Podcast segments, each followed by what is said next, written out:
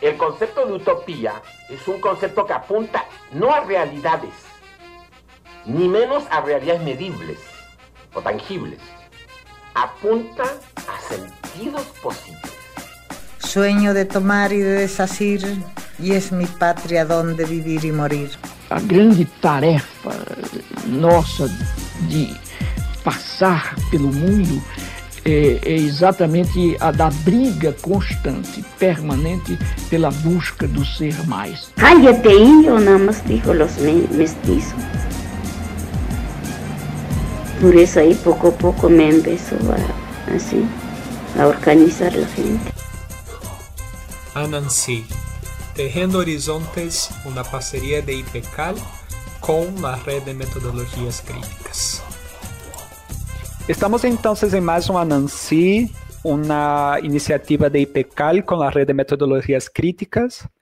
Hoy estamos com Esteban. Así que me gustaría, empezando preguntándole, ¿quién eres?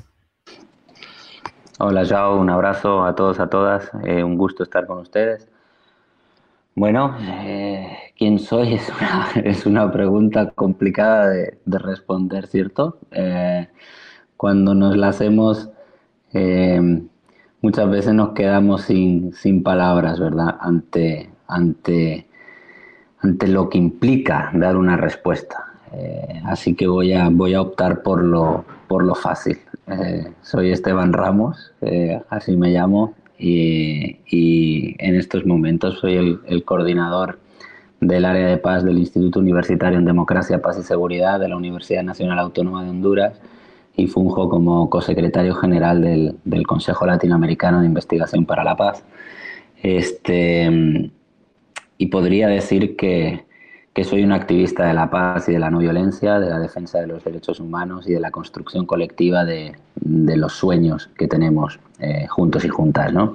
Considero que, que nuestro propósito en, en esta vida es un poco trabajar eh, duro con los otros y con las otras para construir fórmulas que nos permitan atender sinérgicamente las necesidades, que nos permitan vivir bien o el buen vivir, ¿no? O sea, el compromiso por construir juntos y juntas el, mundo que soñamos, por, por hacerlo realidad y hacerlo realidad desde nuestra praxis eh, cotidiana. Y en mi caso, desde, desde mi vida como, como, como ser humano, como ciudadano, en estos momentos en Honduras, también como, como profesor universitario.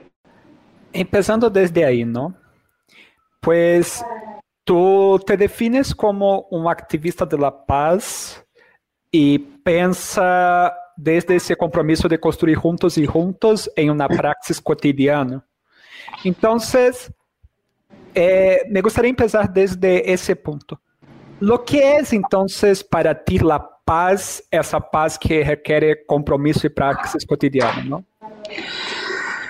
Bien, eh, es, un, es un tema lindo, ¿no? Le hemos estado dedicando bastante tiempo de pensamiento a, a eso, porque eh, digamos que en, en, la historia de nuestra disciplina, de los estudios de la paz y el conflicto, pues siempre hemos hecho un abordaje de la paz como si fuera prácticamente un fenómeno externo de últimas, ¿no? un fenómeno bien en los inicios de la, de la disciplina, pues basado en, en la eh, imposición de un determinado orden social, político y económico sobre, sobre un territorio.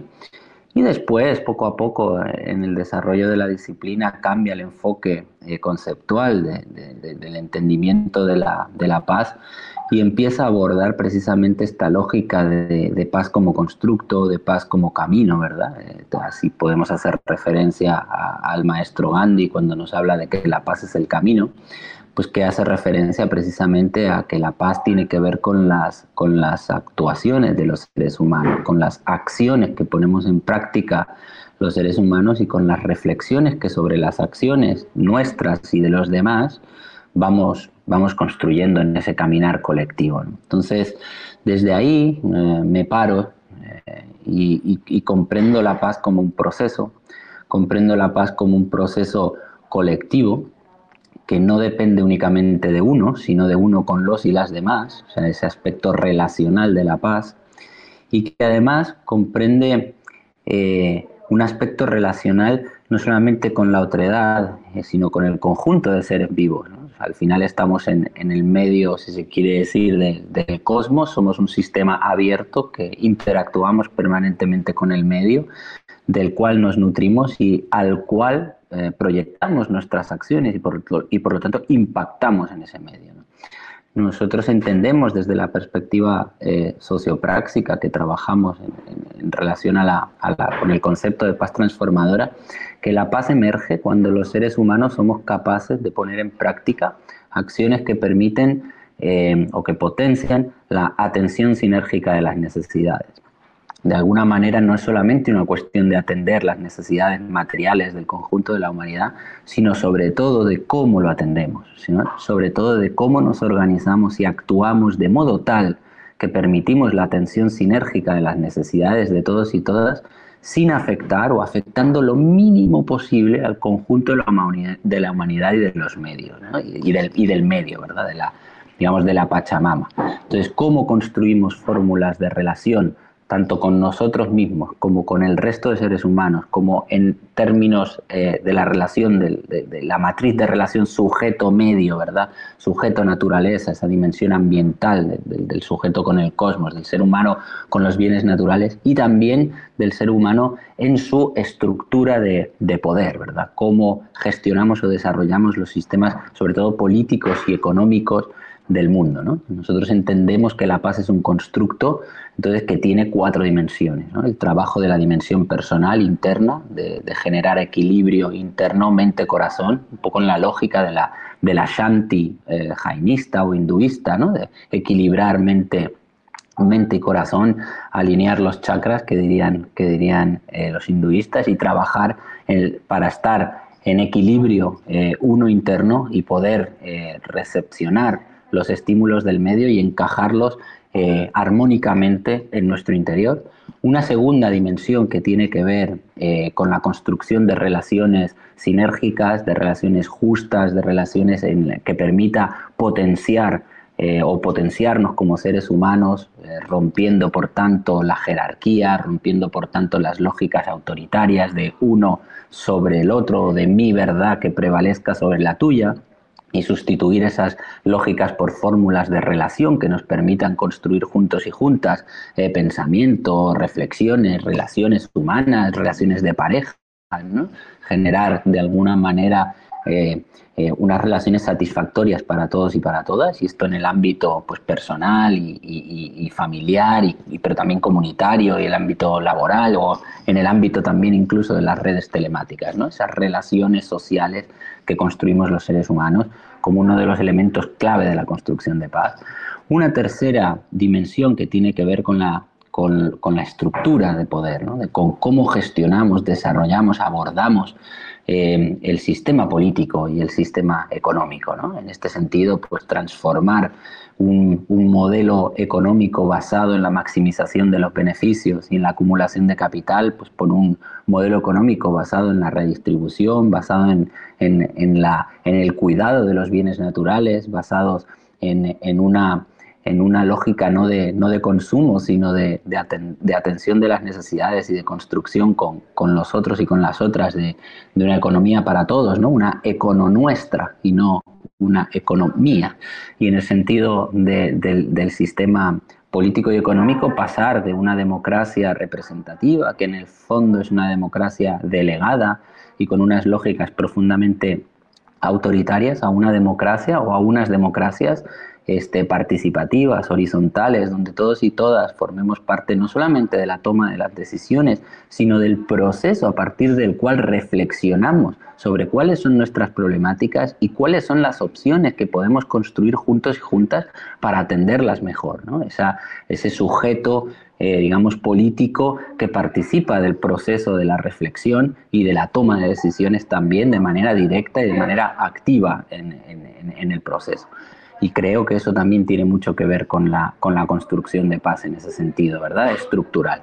Por último, la dimensión mm, ambiental, ¿verdad? La transformación de las relaciones que mantenemos como especie con la naturaleza, pasar de una relación de explotación y de dominio en la cual pues el ser humano se nutre de los recursos naturales a como le dé eh, gana o como le venga en gusto y además lo termina normalmente privatizando para los beneficios de unos pocos y transformar esa lógica de, relación con la naturaleza por una lógica este, de cuidado y de respeto de los bienes naturales. ¿no? cambiar este paradigma de que la naturaleza es un conjunto de recursos para ser utilizados en beneficio de la humanidad por una lógica que es más bien la opuesta. ¿no? Somos una especie más en el cosmos y tenemos que cuidar ese soporte de la vida. ¿verdad? Y en ese sentido creo que es fundamental cambios también en el aspecto personal de cómo nos relacionamos con el consumo o de cómo vivimos nuestras vidas y nuestras cotidianidades. Por eso las cuatro dimensiones de la construcción de paz se encuentran profundamente interrelacionadas y precisamente por eso entendemos que la paz se concibe entonces como un proceso de transformación de nuestra como sujetos, como sujetos sociales, como sujetos con, con estructuras de poder y como sujetos que nos relacionamos con el medio. Entonces, en ese sentido, pues por ahí va un poco el camino de, que nosotros hemos ido trazando ¿no? en esa línea de, trabajar juntos con otros y con otras en precisamente generar transformaciones muy profundas de cómo vivimos y cómo nos relacionamos unos con otros. Bueno, tú traes al principio que su relación con esa cuestión pasa también por su vida como ser humano y como profesor universitario, ¿no? Entonces, ¿cómo has visto la incorporación de esos ejes en su labor cotidiano y en su vida cotidiana? Bien, es uno de los, de los grandes retos, ¿no? Al fin y al cabo, tenemos que, que, que pasar en última instancia de, de, una lógica discursiva, ¿verdad? De grandes declamaciones, eh, a veces lo llamamos saludos al sol o cantos a la bandera, ¿verdad? En nuestros programas formativos, ¿verdad? De grandes elucubraciones o grandes discursos que, que, definitivamente están llenos de, de, contenido, pero que luego cuando uno analiza la praxis o, vamos, el sentido eh, cotidiano de vida de, de, esas personas, pues desafortunadamente muchas veces existen unas incoherencias pues muy manifiestas, ¿no? Entonces la pregunta que tú me haces pues nos lleva precisamente a una de las cuestiones que entendemos claves y que yo trato pues de incorporar a mi vida pues con las dificultades que, que esto tiene o que esto implica, ¿no? Puede ser un discurso la, la construcción de paz, no puede ser un discurso la lógica eh, digamos, un discurso lógico que da cuenta de cómo debe ser el mundo, sino que tiene que ser una práctica eh, social a partir de la cual pues realmente no solamente logremos hacer reflexiones teóricas, sino que realmente tenga un impacto en el medio concreto, específico, en el cual nos desarrollamos como seres humanos. ¿no? Nosotros entendemos que los, que los seres humanos somos sistemas abiertos, que estamos en permanente eh, recepción de estímulos y también impacto en ese, en ese medio en el que nos desarrollamos. Y la única forma de cambiar ese medio en el que nos desarrollamos y por tanto nutrirnos de otra materia prima posible es actuando de otra manera. Y eso, incorporar esa práctica a nuestras cotidianidades es fundamental. Y en este sentido, por ejemplo, en los últimos, en los últimos años, pues personalmente he tenido una, un, diálogo con, con, con, con, mi, con mi yo pasado o con mi yo en transición, si se quiere decir así. Por ejemplo, eh, en los últimos años he, asumido una alimentación muchísimo más eh, sinérgica, ¿verdad?, con, con, con, el medio. Por ejemplo, estamos hablando de alimentaciones tendientes a lo vegano, porque definitivamente si seguimos utilizando a los animales como recursos, como si fueran objetos que están al servicio de nuestra propia vida, ¿no? lo que estamos haciendo en última instancia es quitarles, ¿verdad?, a, a esos seres vivos su condición básica de, de vida, ¿verdad? Y además los estamos explotando en nuestro propio beneficio. Es una forma profundamente violentadora de, de vivir y de relacionarnos con el medio. Entonces, por ejemplo,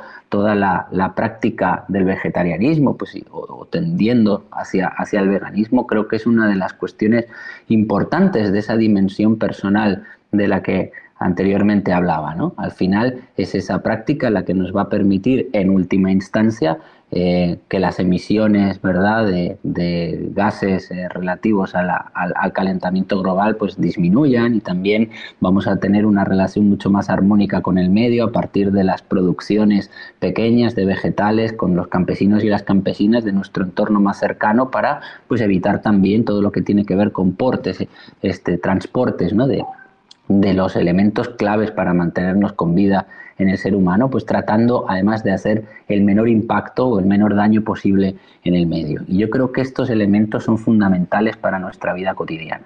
Me preguntabas también en mi rol pues, de profesor universitario. Nosotros tenemos un, compromiso eh, muy importante, diría yo, eh, desde el área de paz del Instituto Universitario en Democracia, Paz y Seguridad, pues por poner eh, a disposición del conjunto eh, de, estudiantes de nuestra universidad estas reflexiones y estos caminos, ¿verdad? Tenemos el compromiso de caminar con nuestros estudiantes de la mano para generar estos procesos de transformación, que, que implican efectivamente una transformación personal muy grande de la manera de vivir y de ser y de estar. Entonces, ese compromiso creemos también que lo, que lo trasladamos Em, no solamente en nuestros programas formativos o en nuestras investigaciones tendientes ¿verdad? a generar reflexiones y generar prácticas que permitan superar los problemas que tenemos, sino también, por ejemplo, en algo eh, tan concreto como incluso el hecho de que el Congreso Latinoamericano de Investigación para la Paz que estamos organizando y que se desarrollará ahora del día 3 al 7 eh, de agosto de este año sea completamente gratuito y esté abierto a todas las reflexiones, porque nosotros entendemos que la academia no puede ser un ente abstracto que habla, ¿verdad? Sino que tiene que practicar las diferentes otras formas ¿no? de ser, de estar, de vivir, de entender incluso los procesos educativos ¿no? dentro del aula. Y por eso entendemos que la gratuidad de un congreso es importante para que todos y todas podamos estar presentes, pero además lo entendemos como un espacio abierto de reflexión y de, en el que se da cita el sentipensar del conjunto de la población, de todos los compañeros y las compañeras, tengan o no tengan formación académica formal, están invitados pues, a participar con sus reflexiones y a dar cuenta de todo ese trabajo pues, que vienen desarrollando en pro de la construcción de una América Latina eh, pues del buen vivir. Entonces yo creo que nosotros hacemos un esfuerzo dentro de los compañeros y compañeras que conformamos el área de paz precisamente para ir asumiendo estas líneas de trabajo eh, o estas dimensiones de la, de la construcción de paz en nuestra propia práctica, ¿no? acompañando también procesos organizativos, fortaleciendo procesos organizativos para construir eh, demandas y, materializarlas en la medida de lo posible en nuestras comunidades, en nuestras cotidianidades, incluso apoyando o desarrollando procesos de investigación este, que tienen que ver pues, con, de alguna forma, develar esta perversa eh, relación que, los poderes económicos y, y políticos pues, eh, imponen ¿verdad? sobre el conjunto de la, de la ciudadanía ¿no? y trabajar para, para encontrar fórmulas que nos permitan realmente construir en nuestros ámbitos cotidianos otras maneras de ser, estar y de vivir. Y al final esto, efectivamente, yo creo que, que tu pregunta es muy pertinente en el siguiente sentido. Esto es un proceso de vida. O sea, nosotros como, como, como, seres humanos somos activistas de la paz, somos investigadores de la paz y eso implica un compromiso vital un compromiso de largo aliento. O sea, nuestra vida de alguna manera tiene que ver con esto, ¿verdad? Y, empapa todos los yoes que estamos en juego en nuestra, en nuestra vida a lo largo del tiempo. Yo creo que eso es algo muy bonito y también es muy difícil. Además es un camino, ¿verdad?, que requiere pues, sacrificio y requiere esfuerzo. Porque cambiar patrones de, de comportamiento, cambiar pues, relaciones que uno, que uno ha ido construyendo a lo largo de, la vida, tiene una dificultad. Y, muchas veces es un proceso incluso doloroso eh, para quienes asumimos ese, ese trabajo, ¿no? Pero, pero necesario, necesario y, que te permite también recrearte y de alguna manera florecer como, como un ser humano eh, más lindo, ¿no? Y en ese sentido, pues es el, el compromiso en el, en el que estamos. Queria partir desse último que dices, ¿no? Quando hablas que de las dificultades de cambiar relaciones, patrones de comportamientos, incluso lo doloroso que puede ser. Entonces, ¿por qué tú nos traes algunos elementos centralmente en términos más individual, como, como una postura individual, el camino hacia el veganismo, y como una postura más colectivizada, pensar otras formas de circulación y producción de conocimiento desde tu lugar como profesor e investigador. Pero entonces, en ese trayecto de esa construcción, lo que, lo que han sido los principales desafíos que ves para la construcción de ese concepto de paz transforma, transformadora y lo que ha sido lo más doloroso, lo más difícil de defrontarse para la construcción de ese concepto de paz?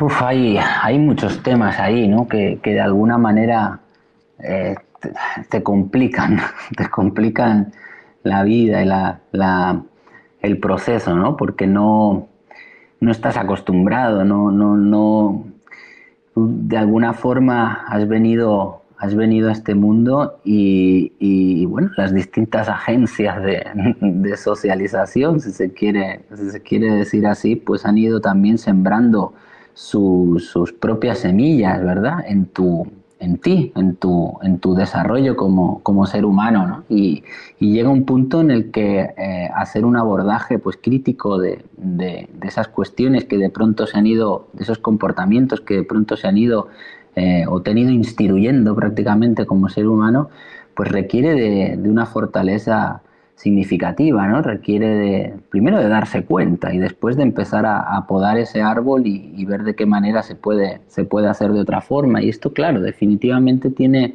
tiene dificultades en, múltiples sentidos. Por ejemplo, cuando uno habla de, su vida eh, de pareja, ¿verdad? De su vida eh, relacional, en las relaciones amorosas que contrae, ¿verdad?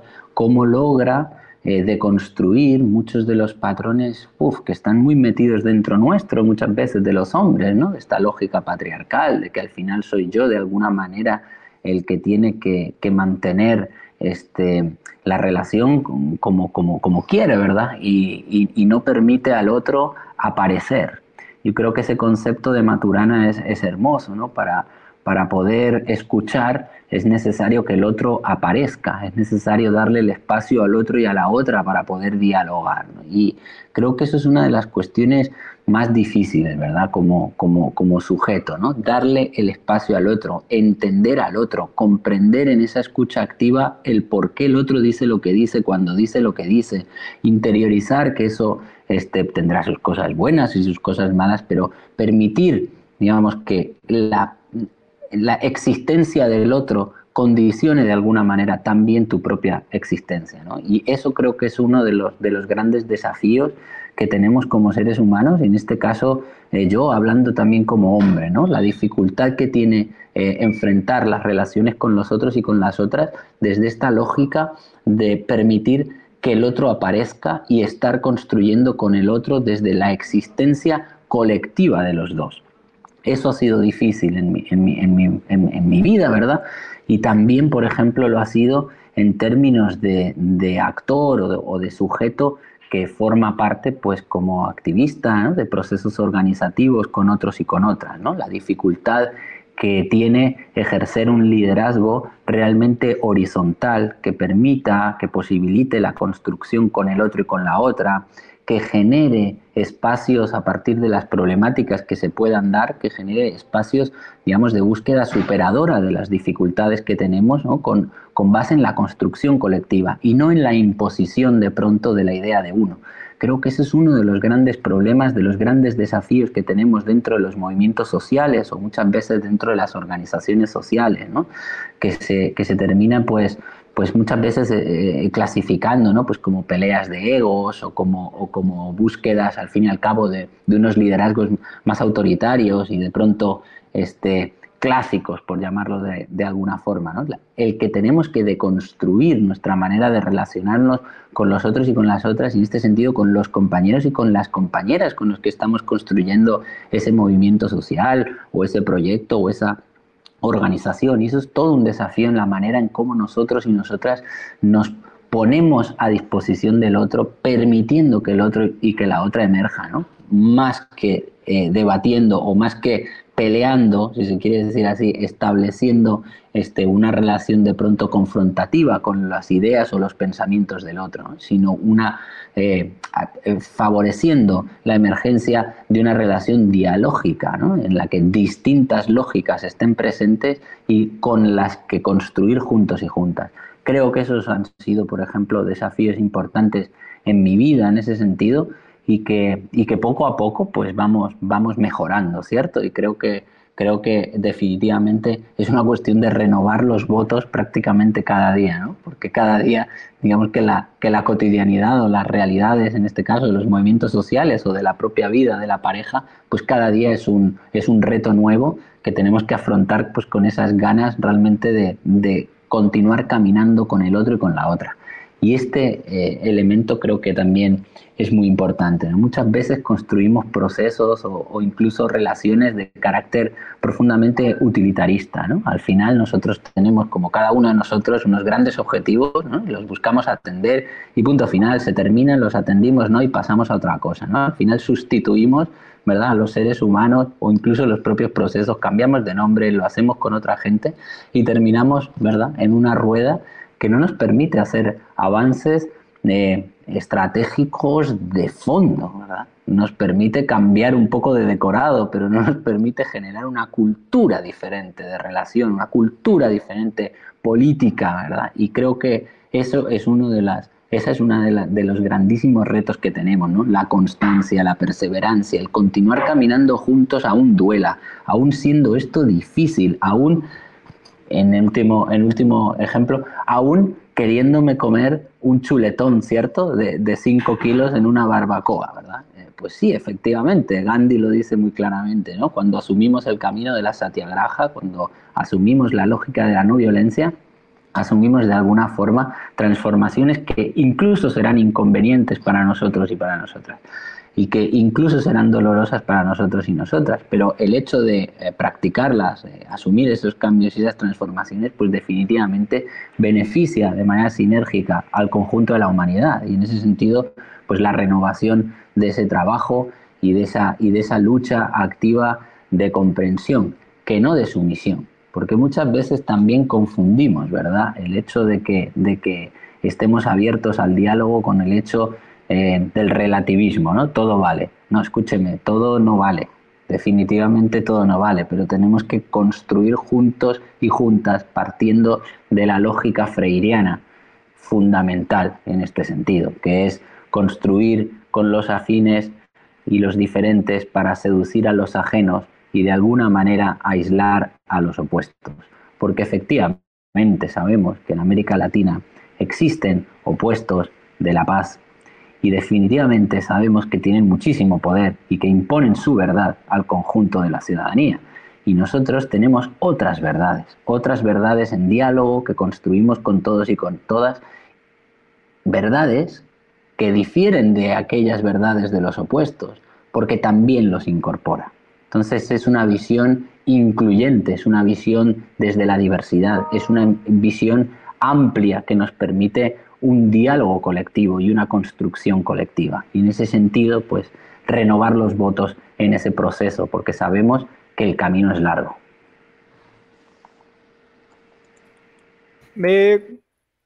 desde eso que tú hablas, que me parece muy potente, de esa idea de caminar juntos a un duelo y de la renovación constante de los votos, en el espacio de la paz existe una fuerte tendencia prescriptiva, ¿no? De que hay una cierta definición por órganos internacionales y, por ejemplo, en, pa países que firmaron acuerdos de paz, pensando desde la cuestión de la guerra, nociones de educación para la paz como un modo de seguimiento, como casi un código de conductas. Entonces, desde essa perspectiva, que me pareciera que vocês estão apropriando a noção de paz desde outro lugar, como trazer esse lugar de la cami del caminar, caminar junto, del diálogo, em um ambiente onde institucionalmente, desde, principalmente as relações internacionais, se percebe a paz desde esta outra esfera de atuação, não? Es uno de los grandes retos, ¿verdad?, eh, que tenemos. Al final, incluso el concepto de paz es un concepto en disputa en estos momentos. Podríamos hacer referencia a, digamos, las tres grandes fases en la, en, disciplina de los estudios de la paz y el conflicto. Podríamos hablar de que una primera etapa de, la disciplina está dominada por, por, lo que se ha venido a conocer como la concepción de la paz negativa, ¿verdad? Una paz asociada a la ausencia de pronto de violencias directas, asociada eh, incluso a la ausencia de amenazas y eh, que se asimila, digamos que, cuyo, cuyo eh, quizás sinónimo más, más cercano a esa paz negativa pues sería la instauración de, una, de un determinado orden ¿verdad? social, político y económico sobre un territorio, eh, sin que no, que no cuestiona eh, la legitimidad ni siquiera de ese orden y que no tiene ningún tipo de relación ni con la justicia ni con los derechos humanos, etc. Al final es la instauración de un determinado régimen, si se quiere, en un territorio y su mantenimiento, porque de alguna forma, en la lógica de la paz negativa, el mantenimiento de ese determinado orden social, político y económico en un territorio es en sí misma la paz. Fíjate qué perverso, perverso es eso, porque de esa manera se legitima incluso la guerra, ¿verdad? O incluso el recurso a la violencia para mantener precisamente ese statu quo. Una segunda fase, por cierto, esta concepción de paz negativa está, mm, digamos, interiorizada en las políticas públicas de nuestros estados, pero hasta el tuétano, ¿verdad? Podemos verlo, por ejemplo, en la construcción del, del, del ominoso este, el muro, ¿verdad? Del muro de la, de la vergüenza de Trump, ¿no? Interpretamos que los otros y las otras, en este caso los migrantes latinoamericanos, somos una, o son, ¿verdad? Una amenaza para esa paz negativa eh, del, régimen, en este caso del, sistema político y económico de Estados Unidos, y por tanto, pues para evitar ¿verdad? que esa amenaza eh, prospere pues, y mantener esa paz negativa dentro de nuestro Estado, pues construimos un muro y bueno, perseguimos a los migrantes, etcétera, etcétera, los criminalizamos, etcétera. Entonces, esa lógica, ese procedimiento de paz negativa, esas políticas públicas de paz negativa son vigentes en la actualidad y, es una situación realmente perversa y muy compleja. Pero efectivamente han existido y existen otras concepciones de la paz dentro de la disciplina que poco a poco juegan de alguna manera un rol eh, alternativo. ¿no? La primera que, debemos reseñar es la concepción de la paz positiva. Eh, Johann Galtung es responsable de esta, de esta corriente eh, epistemológica en los estudios de la paz y el conflicto que nace aproximadamente en, los años, en la década de los 60 y que nos plantea que la paz al final pues es un, es un orden multidimensional que está relacionado con la ausencia de las tres tipologías de violencia que el propio autor este, define, de la violencia directa, de la violencia estructural y de la violencia cultural, y que se encuentra relacionada la paz positiva con las tres dimensiones ¿verdad? que implicarían este, la existencia de una paz directa, la existencia de una paz cultural y la existencia de una paz estructural. Esto nos habla, por tanto, no solamente de la inexistencia de, formas, vamos a decirlo así, para resolver los conflictos a través de los golpes, sino también de la presencia de su contraria, ¿no? de fórmulas que nos permitan regular mediante el diálogo las distintas controversias o conflictos que existieran. Nos remite también a la inexistencia de violencia estructural, es decir, a la inexistencia de las violencias derivadas del sistema político y económico, cuando impide, imposibilita que los seres humanos atendamos en las necesidades materiales, pero también nos remite a, la presencia activa de sus contrarias, pues bueno, fórmulas políticas y económicas que garanticen el disfrute de los derechos humanos, que garanticen eh, de alguna forma la atención de las necesidades humanas básicas, tal como lo plantea Johann Galtung, y lo mismo, es una visión este, integral porque también entiende la necesidad de asumir la paz cultural en su dimensión cultural, es decir, la presencia de ideas, de relatos, de símbolos que propicien el desarrollo de paz directa y paz estructural, em, de alguna manera tratando de eliminar eh, hasta, hasta las violencias culturales, ¿verdad? Esta legitimación de las violencias que normalmente este, vivimos. A partir de esa concepción de la, de la paz este, positiva, se han venido desarrollando en esta tercera última fase de los estudios de la paz y el conflicto múltiples propuestas relacionadas con la paz que nos permiten dialogar y, generar, digamos, alternativas y propuestas eh, para la construcción de otras paces, muchas en el mundo. ¿no? Ciertamente siguen dominando en la esfera internacional las concepciones de paz negativa y últimamente, ya desde hacías además referencia a los, a los países que entraron en, las llamadas operaciones de paz, pues con una eh, lógica eh, de paz liberal.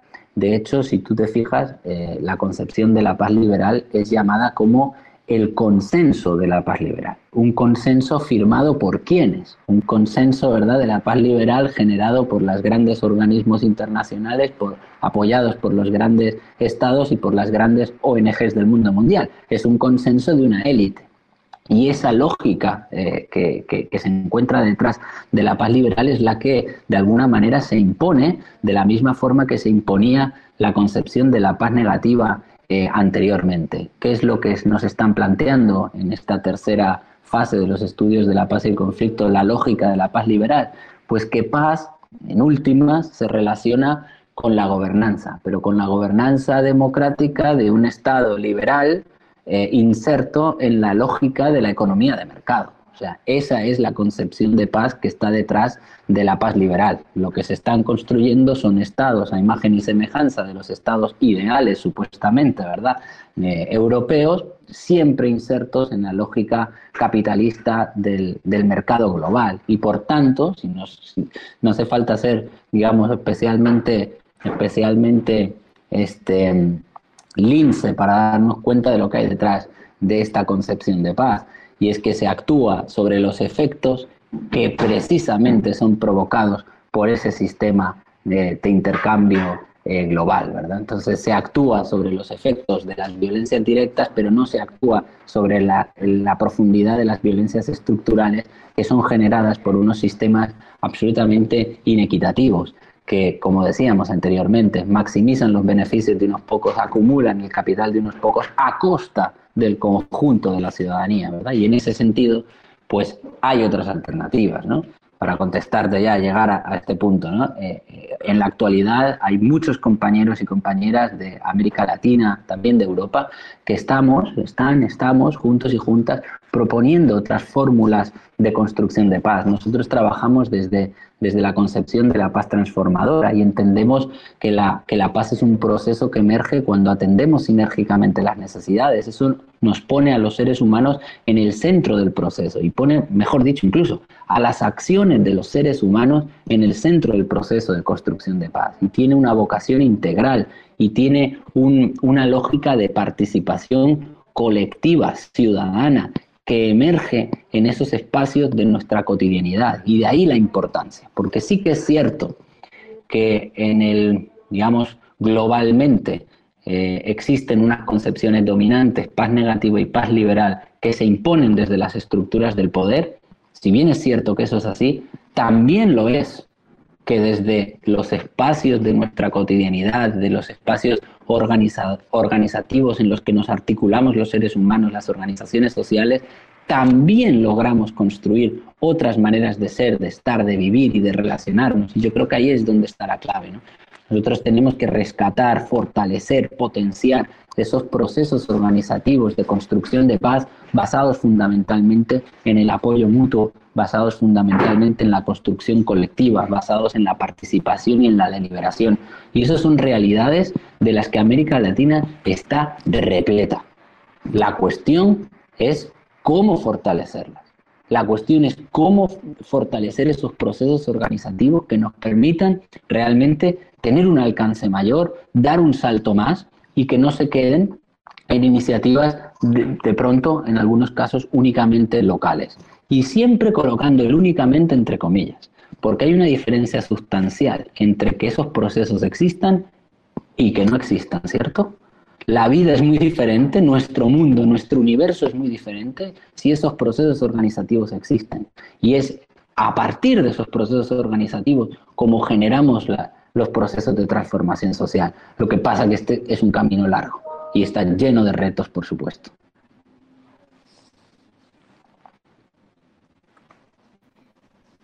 Tomando eso que dices, ¿no? Porque me, me causa curiosidad porque desde lo que estás diciendo es como se toma un concepto que fue concebido inicialmente desde un lugar, el caso de la paz, eh, se logra a través de categorizarlo en otro lugar, darle un otro significado, ese significado de, desde la sinergia desde el apoyo mutuo. Y me parece que la apuesta que ustedes estão tomando com a questão da nova normalidade vai por el mesmo sentido, porque assim como existe uma parte negativa e um consenso neoliberal, a ideia da nova normalidade também pode ser tomada desde essas duas claves que nos explicaste com a paz, não? Então, eh, me gostaria saber por que a eleição desse nome em essa aposta e qual a importância desse congresso que vocês estão desenhando em clave a toda essa aposta de sinergia e apoio mútuo que nos vienes contando? Yo creo que hay varias cosas aquí, ¿no? Que pueden entrar, que pueden entrar en juego. Lo primero es que estamos ante un momento, un hito histórico eh, en el mundo. Estamos viviendo de alguna manera eh, un momento pues irrepetible de la historia de la humanidad. Esto parece perogrullo, porque todos los momentos de la historia de la humanidad son irrepetibles, pero estamos viviendo uno muy particular y es uno que se estudiará dentro de 100 años. Y en ese sentido eh, tenemos una responsabilidad, ¿verdad? como, como sujetos históricos fundamental porque se está dando cita aquí en una crisis política en el continente que se inicia ya con el reacomodo de las fuerzas de extrema derecha y los golpes de Estado blando, o como los queramos llamar, que se han venido produciendo desde 2009, el primero fue en Honduras, hasta la actualidad. Sabemos que, detrás de, ese reacomodo de las fuerzas de extrema derecha en, nuestro continente eh, está jugando un papel la batalla eh, geopolítica eh, em, del control territorial por parte de China, ¿no? la, entrada de China al patio trasero de Estados Unidos y el regreso de Estados Unidos precisamente a su zona natural de, influencia. Sabemos que esos elementos están jugando un papel brutal en el, en el continente. Sabemos que esto implica eh, de alguna forma el, avance hacia gobiernos e incluso estados eh, autoritarios. Y el escenario mm, de un posible, de una posible reedición de la ominosa década de los 80 eh, con regímenes militares y con gobiernos abiertamente autoritarios no es ciencia ficción Incluso no lo es porque lo estamos viendo que hay una cantidad cada vez más significativa de la población que estaría incluso dispuesta a aplaudir este, el abandono de estas democracias delegadas, eh, representativas que sufrimos por, aún peor, unas fórmulas autoritarias eh, en las cuales las élites militares eh, pues jugarían un papel más o menos preponderante. Eh, y, tal vez incluso como protagonistas y no, y no bajo, ¿verdad? Eh, eh, como se suele decir en el backstage, ¿no? Detrás del, escenario. Entonces, es este un momento histórico muy importante porque a toda esta situación se ha venido a sumar un bichito terrible que nos está advirtiendo algo que ya lo sabíamos y que ya lo veníamos sabiendo desde hace unos cuantos años, ¿verdad? Y es que el cambio climático es una realidad y es que esto cada vez va a tener impactos más brutales en nuestras vidas, ¿verdad? Este virus no salta a los seres humanos por casualidad, tiene que ver también con cómo hemos ido produciendo y relacionándonos con, con la naturaleza. Y en ese sentido, sabemos que esta no será la última y que el calentamiento global continúa. Por tanto, a toda esta situación de, de, de crisis eh, social, política y económica, pues le tenemos que sumar una pandemia que va a venir a devastar los avances, digamos, en términos económicos de las clases medias de, América Latina y que va a impactar de una manera brutal, y estos son los últimos estudios de la CEPAL en ese sentido, sobre todo a la población que ya era pobre y por supuesto a la población que vivía bajo el umbral eh, de la pobreza extrema. Y no tenemos que olvidarnos que en países eh, como por ejemplo Honduras, eh, la cantidad de población, el porcentaje de población que vive por debajo del umbral de la pobreza es del 62%. Y no es del 62% ahora, o sea, viene siéndolo ya desde hace un cuarto de siglo, ¿no? Llevamos 25 años sin bajar del 60% este, de, población por debajo del, umbral de la pobreza. Y esto implica eh, pues bueno, definitivamente procesos de migración, como, como hemos estado eh, observando en América Latina, que tienen sus impactos sociales y políticos en toda la región, sobre todo en todos los países hasta, hasta el norte, ¿verdad?, de, Estados Unidos. Bueno, pues en este contexto tan complicado, tan complejo en el que, en el que nos estamos eh, pues viviendo como, como, como especie, creemos que apostar por otras lógicas, por otras maneras de hacer, es necesario. Es necesario y es urgente. Y en ese sentido, nosotros desde eh, marzo, abril del año pasado, pues lanzamos el manifiesto por una nueva normalidad que de alguna manera viene a recoger en un decálogo de, de propuestas, pues básicamente la idea de que tenemos que ser los protagonistas de la historia, que no podemos quedar sepultados, ¿verdad?, por la historia, sino que tenemos que ser nosotros y nosotras quienes logremos escribir la historia que otros y otras estudien dentro de 100 años. Y tenemos esa posibilidad hoy entre nuestras manos. No debemos eh, dejar que se, nos, que se nos escape el agua entre los dedos. Hoy Ahora tenemos la posibilidad de recuperar, de, de alguna manera reencontrarnos en los diálogos en los procesos organizativos que hemos venido tejiendo históricamente en América Latina. Poner eso al servicio colectivo de la construcción de esta nueva lógica. Y en ese sentido rescato eh, lo que hemos venido a llamar últimamente las cuatro A, las cuatro A's de, de los procesos. Acción directa sentipensante, apoyo mutuo, fundamental, autonomía y autoorganización. No podemos depender, los procesos de construcción, de salida de la crisis social, política y económica no pueden depender de las personas, ni de las instituciones, ni de las organizaciones que han venido a dejarnos en la situación en la que estamos. Tenemos que recuperar la acción directa sentipensante entre los pueblos, entre los sectores organizativos, entre las personas interesadas.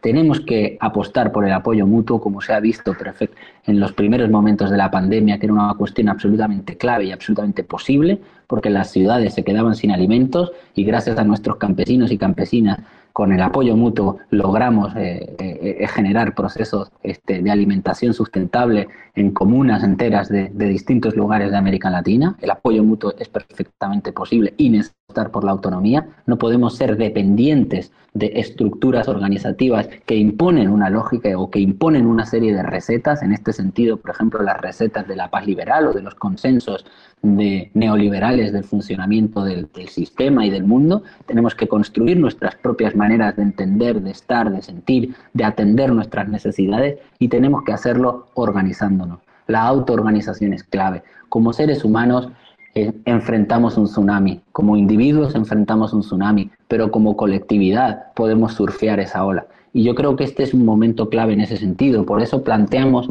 eh, eh, desde la lógica, desde el manifiesto por una nueva normalidad, que realmente mm, dialoguemos, que realmente nos volvamos a sentar, que realmente nos reencontremos quienes hacía tiempo que no nos sentábamos o que dialoguemos entre otros y otras en esta lógica de construir este proceso de reflexión y de acción este, eh, junto con afines, junto con diferentes para seducir ajenos y bloquear o aislar a, opuestos. Creemos sinceramente que estamos en un momento oportuno para hacerlo y en ese sentido pues hemos convocado también este Congreso eh, Latinoamericano de Investigación para la Paz para volcar en él esas reflexiones, para volcar en él las propuestas, para volcar en él las reflexiones o los resultados de investigación eh, que hemos venido avanzando en los últimos años.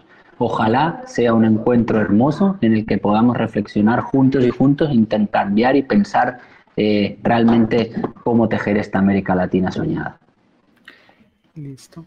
Y para que cerremos, en el marco de todo eso y de los cuatro A's que propones, ¿cuáles son tus sueños?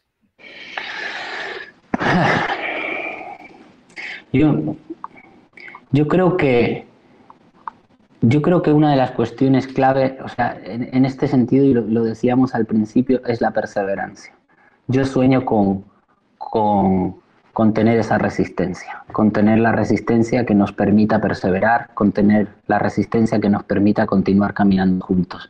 Tengo absoluta confianza en que la fuerza que logramos cuando trabajamos juntos y juntas es la fuerza que mueve montañas.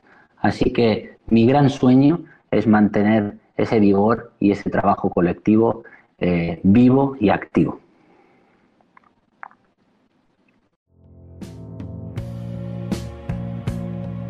Nancy es un proyecto sembrado desde IPECAL, Instituto de Pensamiento y Cultura en América Latina. Acesse nuestro site www.ipecal.edu.mx o nuestra página de Facebook para conocer un poco más de nuestro proyecto.